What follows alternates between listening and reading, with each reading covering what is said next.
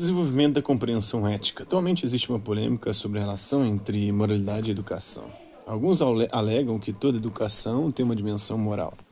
Outros insistem que em nenhuma circunstância os educadores devem tentar introduzir assuntos morais na sala de aula, porque no final não será mais que uma doutrinação.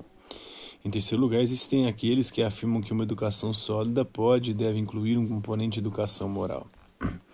Quando os problemas da moralidade e da educação são formulados dessa maneira, não somos capazes de escolher uma ou outra posição.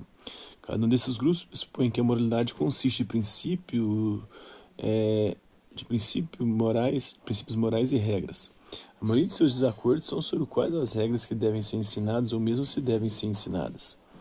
No nosso ponto de vista, uma abordagem filosófica da ética é aquela que enfatiza o método da investigação ética mais que determinadas regras morais de grupos específicos de adultos.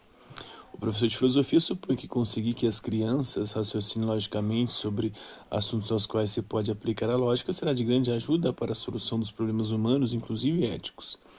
Professor de filosofia, do mesmo modo, acredita que sem uma clara consciência da dimensão metafísica, epistemológica, estética e de outros aspectos da experiência humana, apenas a investigação ética será míope e pouco sólida.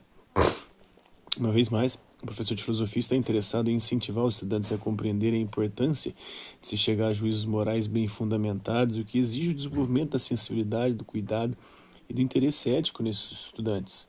Assim, quando a ética é apresentada no contexto de filosofia é, para crianças, está interessada não só em inculcar regras morais substantivas ou pretensos princípios morais, mas em familiarizar o estudante com a prática da investigação moral. Deve estar claro que estamos insistindo em ajudar as crianças a se conscientizarem da natureza dos juízos morais, mais que pressioná-las a tomar decisões morais ou avançar para algum estágio superior de tomada de decisões morais. Do nosso ponto de vista, o juízo é só um aspecto da vida, da vida de um indivíduo ético. Juízo este que deve estar condicionado a uma consciência e a uma inteligência morais.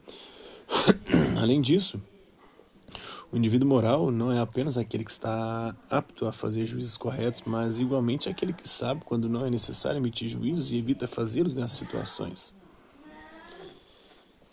A gente vai abordar numa outra oportunidade a extensa discussão sobre a relação entre a filosofia e a educação moral, já que o tema é muito amplo, né? É, deveria ser considerado somente isso aqui que acabamos de falar, uma introdução. Mas esperamos que possa servir como um guia na compreensão dos problemas e dos aspectos das questões éticas.